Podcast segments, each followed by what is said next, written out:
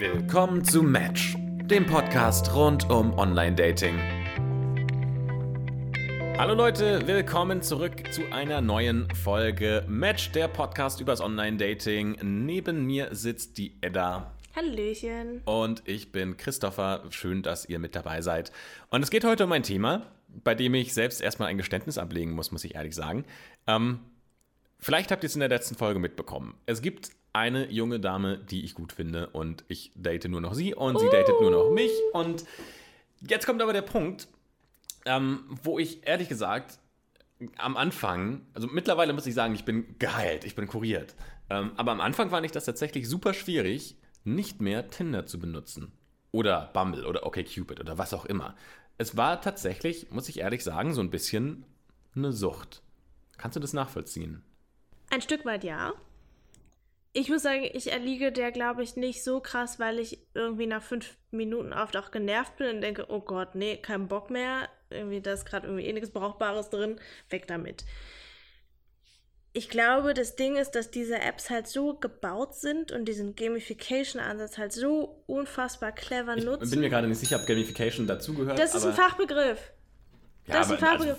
Also, oh Mann. Auch ein Trinkbegriff. Oh Mann dass sie halt diesen Ansatz unfassbar clever nutzen. Und dass die App ja genau darauf ausgelegt ist, dass du immer und immer mehr Zeit mit ihr verbringen willst. Das ist, glaube ich, schon mal durch den Aufbau und die Art und Weise, wie diese App funktioniert, selber gegeben. Auf der anderen Seite ist halt auch der psychologische Faktor der Selbstbestätigung.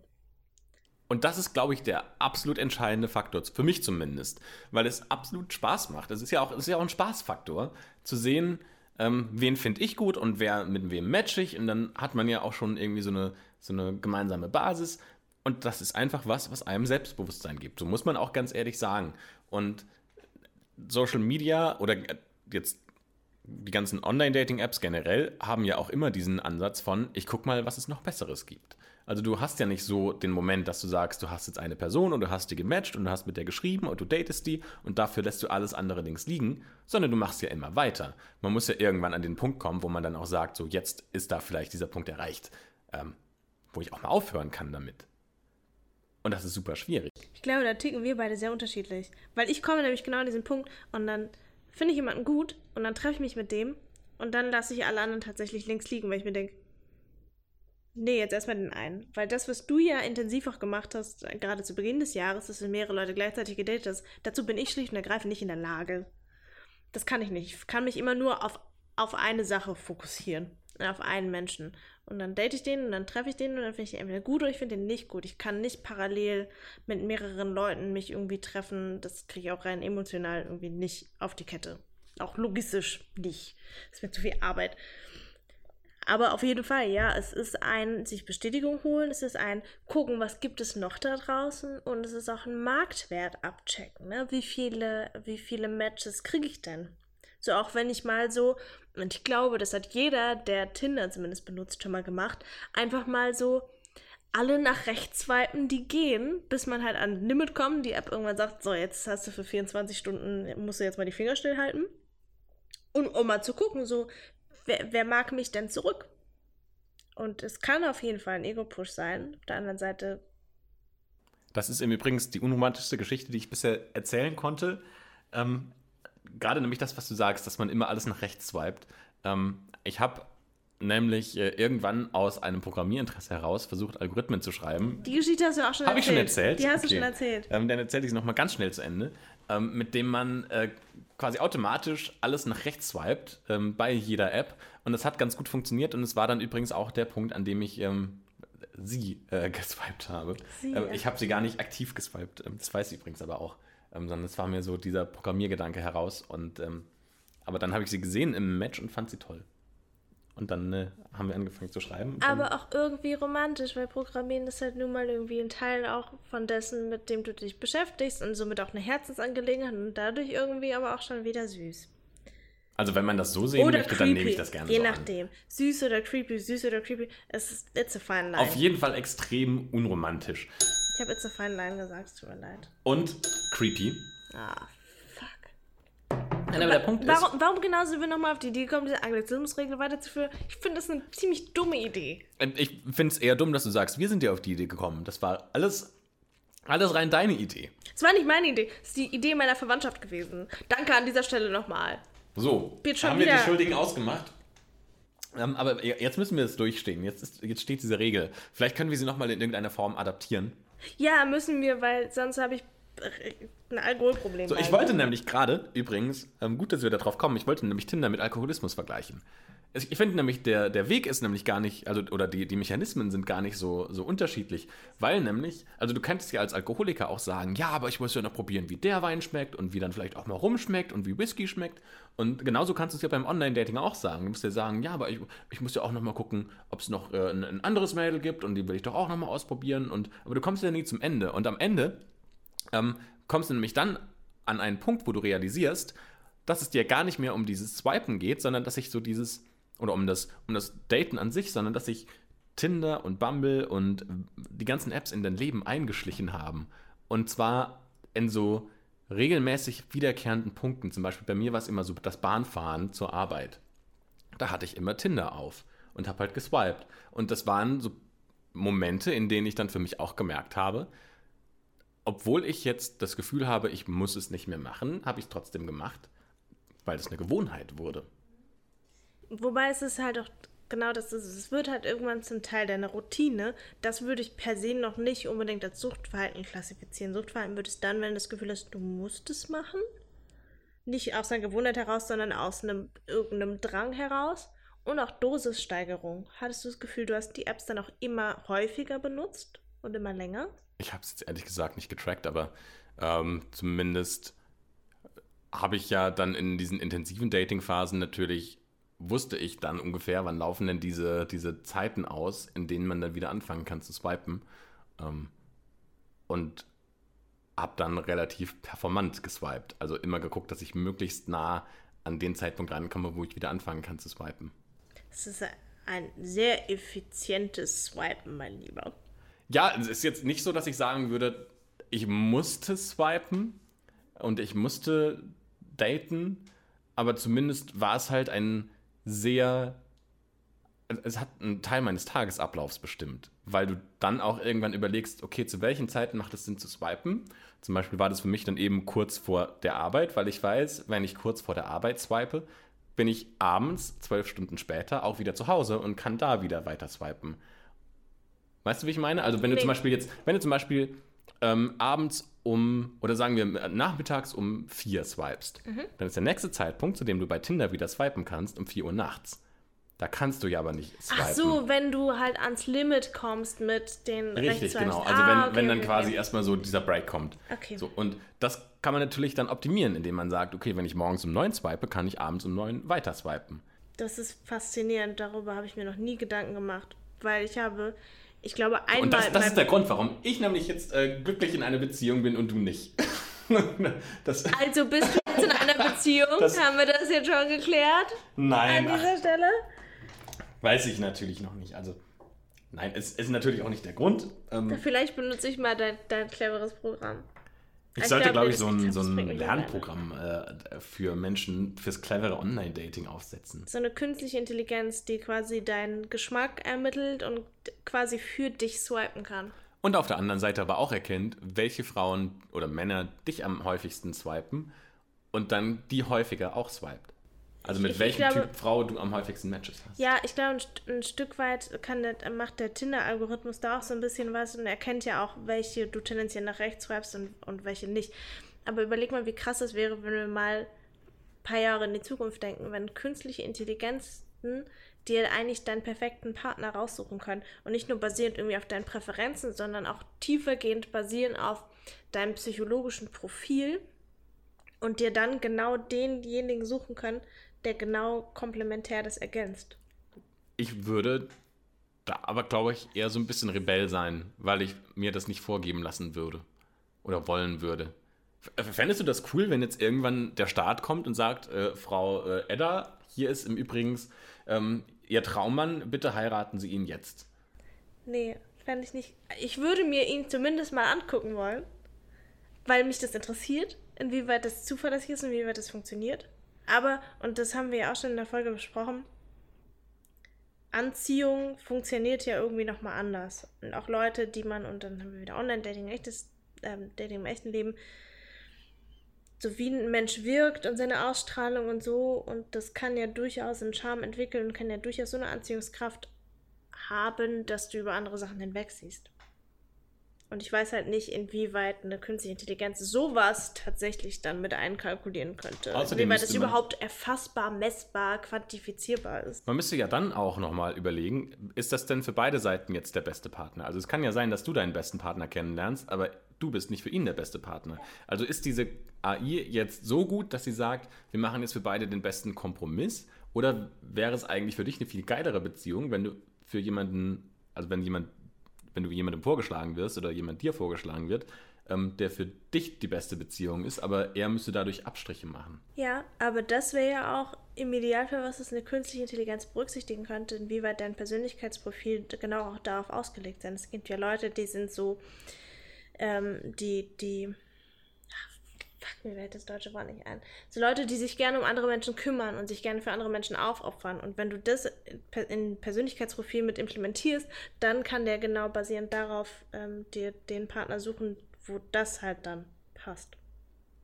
Das ging jetzt sehr weit. Wir sind jetzt, glaube ich, sehr weit weg von auch unserem wahnsinnig ursprünglichen philosophisch. Thema. Also bis wir an so einen Punkt kommen, an dem es so eine künstliche Intelligenz gibt, da dauert es wahrscheinlich noch ein paar Jahre. Es erinnert mich so ein bisschen an, ähm, Toi, toi, toi. wie hieß denn dieser Film mit, ähm, oh, jetzt fällt mir auch der Schauspielername nicht ein. Nein, Blade Runner. Blade Runner war das, glaube ich. Ähm, da gab es auch, war das Blade Runner? Meine Güte. Ich habe den nie gesehen, tut mir leid. Der jetzt ähm, auch super neu mit, ähm, Mann, wie heißt der? Ludwig Ryan Dehner. Gosling. Ryan Gosling, Dankeschön. es ist schön, dass dir der Name vom Fake-Double einfällt, aber nicht vom Original. So, da, richtig, genau. Ryan Gosling hat, ich glaube, ich glaube, der Film heißt Blade Runner. Ist so ein futuristisch angehauchtes Ding. Und der war in einer Beziehung mit einem Hologramm. Oder mit einer AI. Im weitesten Sinne. Und dahin könnte es ja dann auch irgendwann kommen, dass man sagt, so man kann sich jetzt seinen perfekten Partner zusammenstellen, auch wie der aussehen soll und was für Eigenschaften er haben soll. Und im Idealfall hast du dann deine perfekte Partnerin, von der du gar nicht merkst, dass sie eigentlich nicht real ist, weil es einfach nur ein Hologramm ist. Das ist echt crazy. Auf der anderen Seite ist es auch, glaube ich, genau das. Boah, da sind wir jetzt krass tief philosophisch.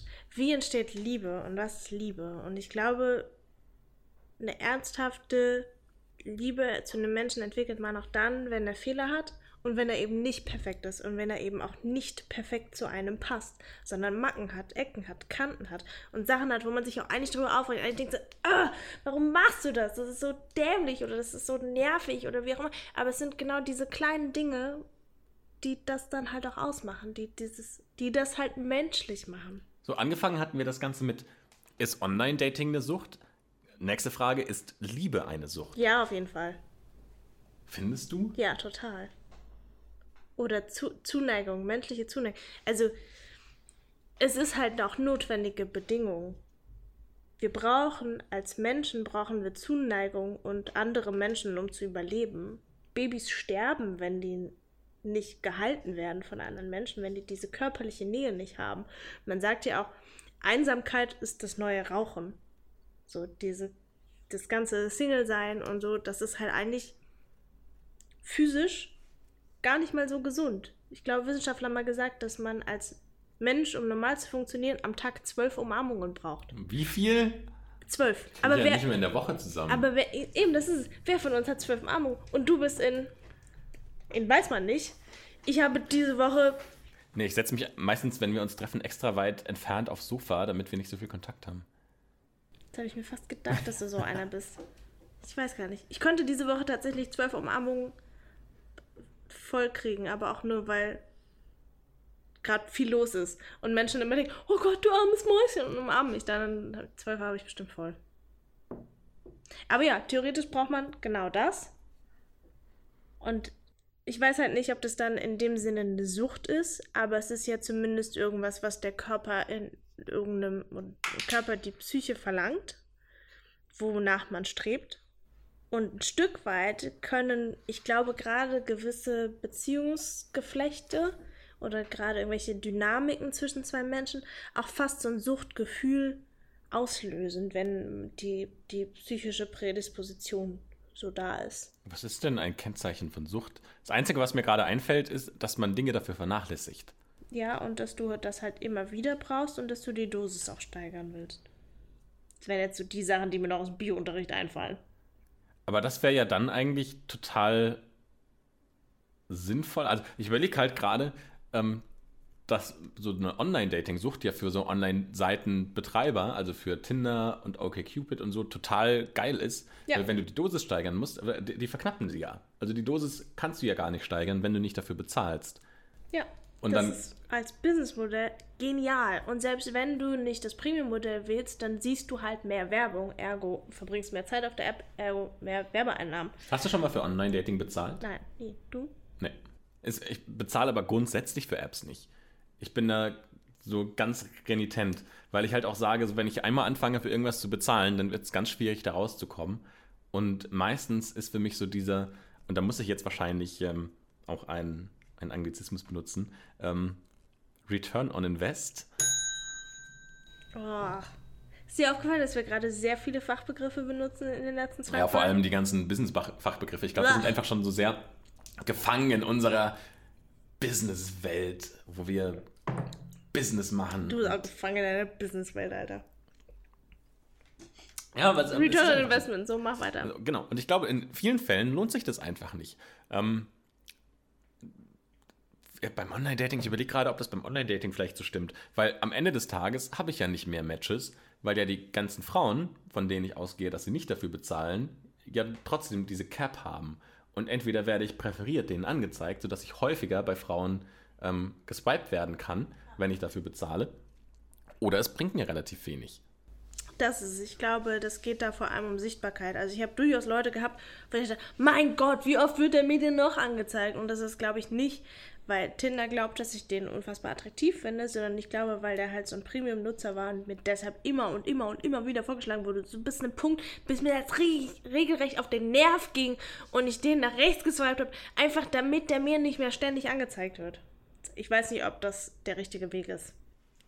Nein, aber auch ein Grund, ich, ich finde, es hat so, so einen Touch von sehr verzweifelt sein, wenn man für Dating-Apps bezahlt. Glaubst du? Ja, irgendwie schon, oder? Früher war es ja gang und gäbe, wenn du für diese ganzen Online-Dating-Portale, da war das ja eigentlich vollkommen normal, dass du für die halt auch gezahlt hast. Das ist zum Teil immer noch so. Ich glaube, Elite-Partner und diese ganzen Sachen, ich glaube, die Vor sind immer noch Vor allem zahlt man da bestimmt auch super viel für. Ja, ich glaube, die sind nicht ganz günstig man muss ja auch bedenken, dass wir nochmal eine ganz andere Generation von Online-Dating sind. Also es gibt ja das Online-Dating, wo man nochmal dran zurückdenkt, am Desktop-PC, du loggst dich ein, es ist Friendscout, Elite-Partner und wie sie nicht alle heißen. Da war das ja total normal, dass du dafür gezahlt hast.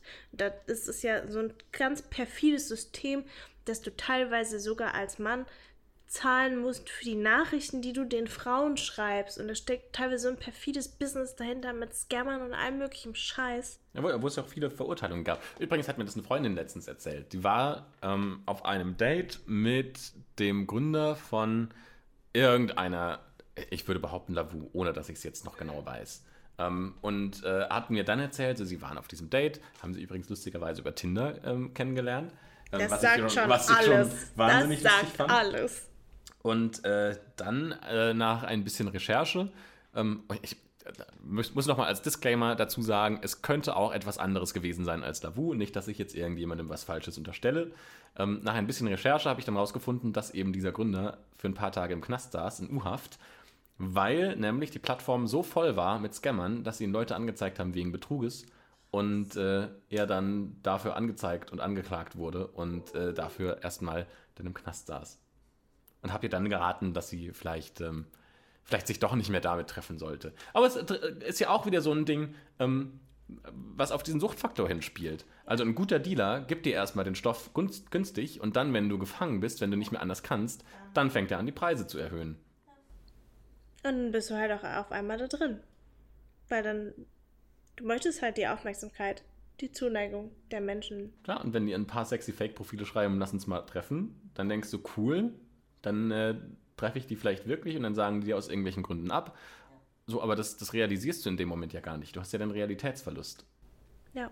Ich glaube, was man dann noch kauft und wofür man bezahlt, ist ja nicht die App oder das Online-Portal, sondern du bezahlst für das gute Gefühl zu denken, ha, weil das ist ja auch total schön zu denken, oh, da ist aber jemand Tolles oder oh, ich bin aber verknallt und der ist aber toll und hm, das ist ein wunder, wunderschönes Gefühl.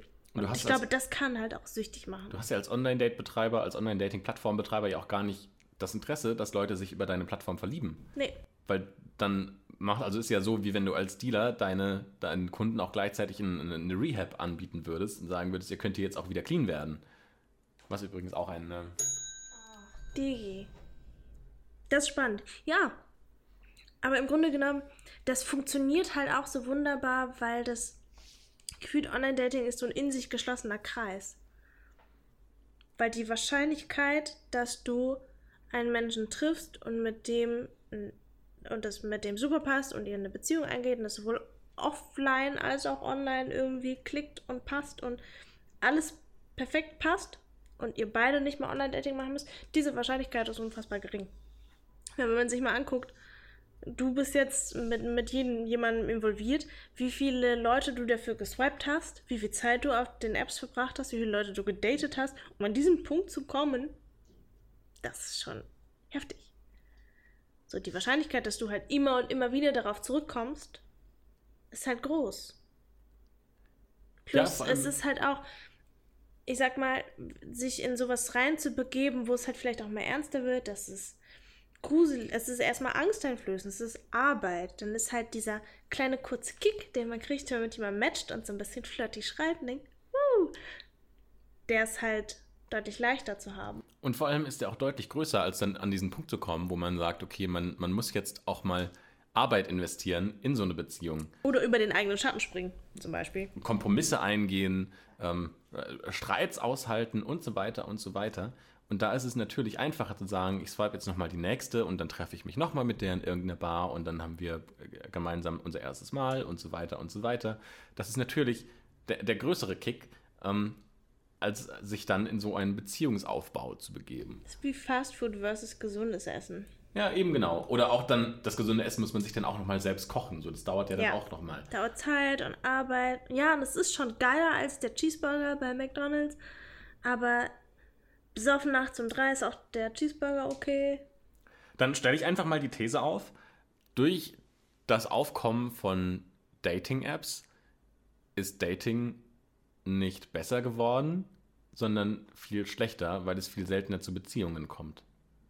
Oder weil man verlernt hat, in Beziehungen, Beziehungen einzugehen. Würde ich nicht so unterschreiben. Ich glaube, man kann es nicht genau daraufhin zurückführen, weil parallel ja auch unglaublich viele andere Entwicklungen stattgefunden haben. Und jetzt sind wir natürlich sehr Berlin-spezifisch, aber generell diese Freiheit und diese diverseren Beziehungskonzepte, die es ja gibt, sei es jetzt unterhalb der Geschlechter oder solche Sachen wie offene Beziehungen oder ein möglicher Kram, der, den es so gibt, das kam ja mehr oder weniger gleichzeitig. Deswegen weiß ich gar nicht, ob das nur auf das Online-Dating tatsächlich zurückzuführen ist, weil da noch so viele andere Sachen passiert sind. Ich weiß auch gar nicht, ob das Generationen vor uns als so ähnliches Problem hatten. Also ich überlege gerade, wenn ich die Mädels, die ich über Online-Dating getroffen habe, die hätte ich wahrscheinlich so im realen Leben nie getroffen. Ähm, das, das, war halt einfach so ein bisschen ähm, so dieser Coincidence, dass wir. Ich übernehme den Partner für dich. Dieser. Ähm, Danke. Der war wirklich sehr unnötig. Ja, ich weiß. Dieser Zufall, dass wir uns beide äh, nach rechts geswiped haben, in einem bestimmten Umkreis waren und bestimmte Parameter darauf gepasst haben ähm, dass wir uns beide nicht rausgefiltert haben. Aber wahrscheinlich hätte ich die meisten von diesen Mädels nie irgendwo getroffen. Und in der Bar spricht man ja dann auch super selten, also ich zumindest spreche super selten Mädels an und sage, hey, wie sieht's aus? Ähm, gibst mir mal deine Nummer und so. Ähm, ja, auf jeden Fall, was ich sagen wollte, das Datingverhalten grundsätzlich hat sich ja verändert. Also wenn ich jetzt überlege, wie meine Eltern das gemacht haben, die hatten ja deutlich weniger, ich nenne es mal Versuchung. Also meine Eltern, die haben sich irgendwann kennengelernt und waren dann zusammen, aber dieser dieser Anreiz zu sagen, ähm, ich probiere nochmal hier und nochmal da, war ja deutlich geringer, weil man sich dann meistens ja auch im Freundeskreis irgendwo kennengelernt hat. Und da ist natürlich dieses, ich probiere nochmal irgendwas, deutlich schwieriger, weil man ja mit deutlich mehr sozialen Konsequenzen zu rechnen hat. Frage ist halt auch, gibt man sich dadurch auch gleichermaßen mit weniger zufrieden? Weil man kann halt nicht die App aufmachen und hat tausend andere Optionen da draußen, sondern man hat halt sonst nur noch, weiß ich nicht, die Annegret und die Hildegard. So, weil du einfach die Auswahl in dem Sinne nicht hast, weil du bist ja in deinem Social Circle irgendwie unterwegs. Ah, verdammt, ey. Ich muss mir erst nochmal Wein einschenken. Du bist halt so in deinem Freundeskreis unterwegs. Und das ist halt nur begrenzt. Und ich glaube einfach, die, die allgegenwärtige Verfügbarkeit vieler potenzieller Partner slash Geschlechtspartner sorgt tatsächlich für eine, eine Veränderung des, des Dating-Verhaltens. Aber ich glaube nicht nur Online-Dating selber, sondern generell Social Media, die Art und Weise, wie wir als Menschen untereinander kommunizieren, wie wir uns gegenseitig Aufmerksamkeit schenken, wie Liebe für uns funktioniert und all das hat sich so drastisch gewandelt. Und wird jetzt spannend zu sehen, ob zum Guten oder eher nicht so. So, jetzt lass uns mal moralisch total arschlochmäßig werden. Ja. Kann man das für sich ausnutzen? Also, dass man sagt, okay, wir wissen jetzt, das ist das, das Nutzungsverhalten von Social Media Apps und von Dating Apps. Kann man das für sich nutzen, damit man mehr Erfolg hat bei Männern oder bei Frauen auf Dating Apps? Ach klar. Wie funktioniert das als Frau? Aber funktioniert das nicht im echten Leben eigentlich genauso? Weil, so ich als Frau, ich weiß, ich sehe attraktiver aus, wenn ich geschminkt bin und wenn ich vielleicht ein nettes Kleid anhabe. Dann weiß ich, ich sehe ja auch, wie meine Umwelt auf mich reagiert und ich weiß ja, dass das besser funktioniert, als wenn ich ungeschminkt in Jeans und T-Shirt sitze und aussehe, als hätte ich drei Tage nicht geschlafen. Es ist im Grunde genommen ja relativ ähnlich. So ein Stück weit weiß man ja, was funktioniert und macht genau das. Es ist online ja ähnlich. Ich weiß ja, welche Fotos mehr Matches produzieren. Ich weiß, welche Sachen ich in mein Profil schreiben sollte, um mehr Matches zu kriegen. Du weißt, Jetzt wie du selbst Stoff wirst, den äh, die Dating-Suchtis brauchen. Ja, ein Stück weit natürlich ein bisschen mehr Algorithmus gesteuert, ein Stück weit ein bisschen mehr, das ist systematischer, sage ich mal, als es vielleicht sonst so war. Das andere ist gefühlt ein bisschen intuitiver, ein bisschen äh, einfach erfahrungsbasierter, mehr als dieses Systematische, was wir ja auch in diesem Podcast machen. Wir sagen ja auch, hey, erstes Profilbild macht das, das, das, das. Wir geben ja quasi die perfekte Anleitung dafür. Ja, ein Stück weit, klar, kannst du das für dich ausnutzen, um mehr Matches zu kriegen. Aber, und hier sind wir jetzt wieder in diesem philosophischen Sumpf, in dem wir uns in dieser gesamten Folge bewegen. Wo führt das hin? Gib die Antwort darauf. Wo führt es hin? Ich habe darauf keine Antwort. Bei mir führt es genau nirgendwo hin. Bei mir führt es genau in dieser Spirale immer wieder back to square one. Und ich bin wieder genau an diesem, an dem Startpunkt. Aber ist die Lösung jetzt, dass man dann sagt, so, dann benutzen wir doch einfach kein Online-Dating mehr? Wir löschen alle Apps und dann werden wir alle glücklich, weil ja. wir haben alle nicht mehr diese Probleme. Das ist doch nicht die Lösung. Nein, es macht halt so viel Spaß. Das kann man ja trotzdem machen also ich würde Online-Dating nicht verteufeln. Ich glaube, es hat die Art und Weise, wie wir kommunizieren und wie wir uns treffen, wie wir uns kennenlernen, verändert. Auf jeden Fall. Nicht nur zum Guten, auch zum Schlechten, aber auch zum Guten. Wie du schon gesagt hast. Hast Mädels getroffen, denen du halt sonst nicht begegnet wärst. Ich glaube, das kann halt auch unglaublich bereichernd sein, Leute kennenzulernen, die halt nicht in einem Freundeskreis sind, weil die denken nochmal anders, die sind nochmal anders und die bieten nochmal ganz andere Blickwinkel und ich glaube, das kann uns als Menschen eigentlich nur bereichern. Ne, und vor allem ist es ja auch so ein bisschen wie jetzt bei einem Junkie auch, gerade vor allem, wenn es anfängt, du machst es in der Anonymität. Also ich muss das ja gar keinem erzählen, dass ich jetzt jemanden date. Ich muss auch keinem erzählen, dass ich gerade Drogen nehme. Das ist erstmal was, was ich so rein für mich mache. Das ist mal mein Ding. Und wenn man das halt aus dem Freundeskreis heraus macht, dann ist da auch schon so ein gewisser Druck dahinter, weil dann äh, stellt man so ein bisschen seinen sozialen Kreis auch auf die Probe und vor allem auch so seine, seine Freundschaften, die man geknüpft hat. Dann wissen das ja auch immer alle. Ja, richtig. Und äh, jedes Detail wird da schön auseinandergepflückt und plötzlich sprechen dich Leute darauf an, von denen du gar nicht wusstest, dass die, dass die dich kennen. So. Und, dann, so. und wenn man das anonym macht, dann ist das erstmal super entspannt. Ja, es nimmt ein Stück weit auch ein bisschen Druck raus. Bringt aber ein Stück weit auch wieder Druck rein. Inwiefern? Sowas wie Erwartungshaltungen. Sowas, was wir in der letzten Folge auch besprochen haben. Und was sind überhaupt so meine, was ist meine Checkliste? Was sollen Leute irgendwie erfüllen? Und es gibt ja auch ganz viele Tinder-Profile, die sagen, swipe nach links, wenn du und dann so eine ellenlange Liste von Sachen. Ja, swipe ich immer nach rechts. Nee, links, andersrum. Ich auch, weil ich das total ätzend finde, wenn Menschen so negativ sind und dann so eine Anti-Liste da erstmal, eine ellenlange Anti-Liste, so schreibe ich so, pff, nee, bist denn du drauf? Ja, vor allem sind das meistens auch so super weiche Sachen. Swipe nach links, wenn du nicht weißt, was du willst. So, Swipe nach links, wenn du keine Hundewelpen magst. Ja, genau. Wow. Swipe nach links, wenn du keinen Sauerstoff atmest. das, das ist ein richtig guter Spruch eigentlich. Vielleicht muss ich gleich mal mein Profil updaten. Swipe nach links, wenn du keinen Sauerstoff Ja, es sind einfach so Dinge, also entweder es ist halt irgendwie so... Der gefällt mir. Entweder sind es so Dinge, die entweder so super obvious sind oder Dinge, die entweder super irrelevant sind, also swipe nach links, wenn du Harry Potter nicht magst, wo ich dann auch denke, so, yo, also ist das jetzt irgendwie ein Teil, wenn das jetzt Teil unserer Beziehung sein soll, dass wir Harry Potter irgendwie beide geil finden, dann ist die Beziehung doch von vornherein schon irgendwie zum Scheitern verurteilt. Ja, das ist schwierig, das ist immer noch eine Frage der Prämissen auch. Tut mir leid, ich muss jetzt gerade erstmal meinen Status ändern mit Schreib nach links, wenn du keinen Sauerstoff hast. Track mal die Performance davon und dann schauen wir mal. Ich glaube, das wird besser funktionieren als das, was ich jetzt habe. Ich glaube, das Einzige, was wirklich schwierig ist, so in diesem Vergleich von Dating-Apps und Sucht, ist, dass du selbst, also der, der Punkt ist ja, dass eine Sucht immer dann schwierig ist, wenn du ein Entzugsgefühl hast. So, aber dieses Entzugsgefühl, ich weiß nicht, wo ich hin will mit dem Punkt. Ich, hatte, ich wollte gerade eigentlich wieder damit hin, dass du dieses Entzugsgefühl ja gar nicht ähm, triggern kannst. Doch, ich finde, ja, ich glaube, man kann auch das Entzugsgefühl haben, wenn einem die Zuneigung in dem Sinne entzogen wird. Und wir haben ja schon darüber gesprochen, dass Mädels irgendwie Probleme damit hatten, wenn du ihnen nicht genug geschrieben hast. Es ist genau das. Der Stoff wurde ihnen entzogen und der Stoff in dem Sinne ist deine Aufmerksamkeit. Ja, aber auf der anderen Seite kriegen sie das ja von 50 anderen Typen auch. Ja, aber die wollen halt deine. Die wollen halt den guten Stoff. Die wollen halt nicht äh, das billige gepanschte Koks, das sie irgendwo am Girlie also kriegen. Auf, auf der Rema, da wollte ich jetzt sagen. Sondern die so wollen... Die, schön, wo vom Club irgendwie Leute, die noch so die Taxinummer äh, hingeben. Und, ja, ja. Sondern die wollen das geile Zeug. Ja. Es ist schön, dass du mich als das geile Zeug... Du bist der Dating-God offensichtlich. Du bist das hochwertige Koks. Ist doch klar, du bist hier nicht gestreckt, du bist das, äh, ne, das Hochwert. Nicht, dass ich Ahnung von Koks hätte, ich habe keinen blassen Schimmer, aber so stelle ich mir das vor.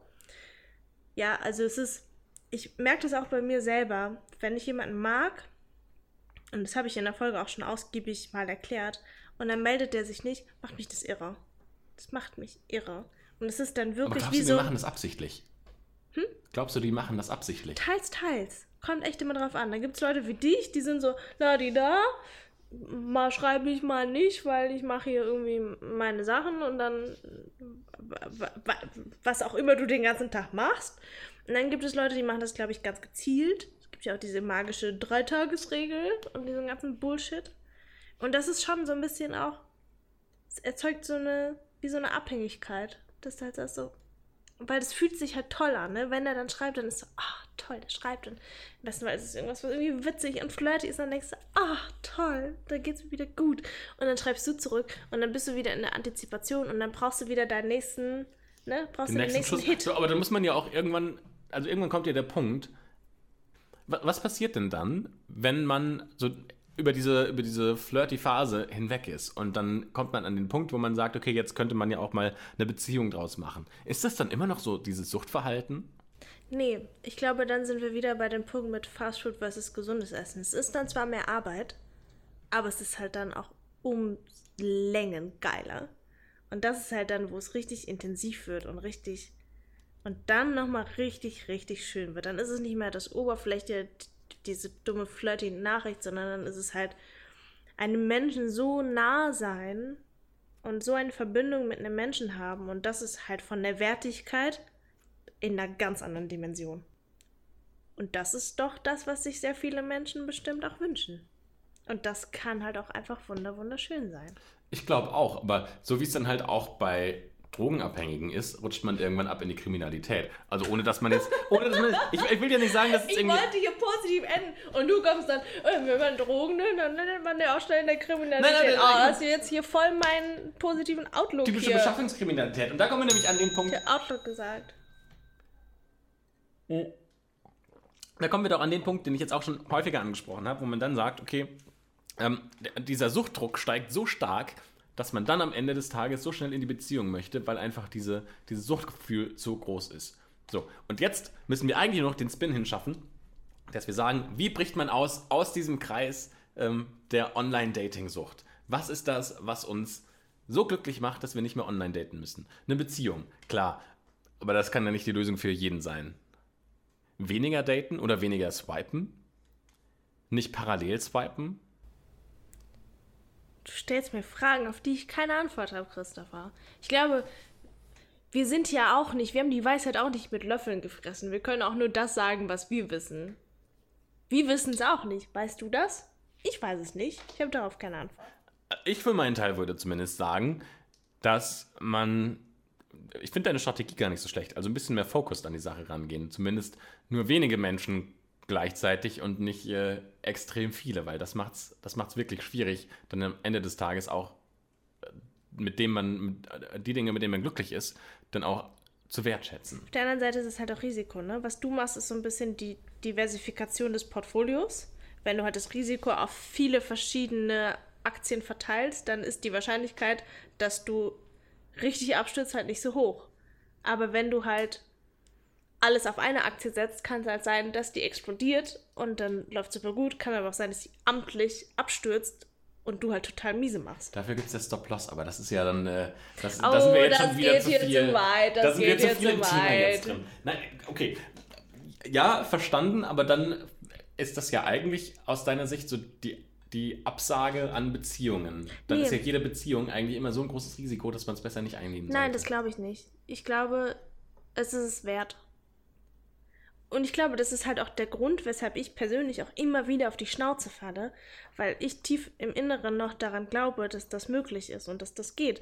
Und deswegen öffne ich mich immer wieder Dingen und denke dann, oh toll, und dann geht man einen Schritt weiter und einen Schritt weiter und einen Schritt weiter. Und leider bin ich jetzt ganz oft auf die Schnauze gefallen. Aber ich glaube noch weiter fest daran. Glaubst dass, du an die dass große das Liebe über Dating-Apps? Das weiß ich nicht. Aber ich glaube an die große Liebe.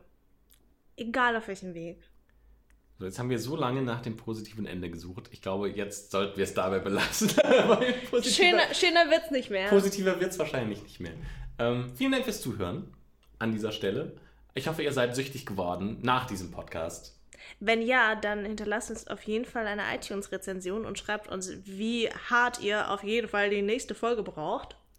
Und dann äh, kann ich euch schon mal sagen, den nächsten Stoff, die nächste Folge gibt es in der nächsten Woche. Bis dahin, eine schöne Restwoche, habt Spaß beim Daten und äh, wir hören uns. Bis zum nächsten Mal. Tschüss.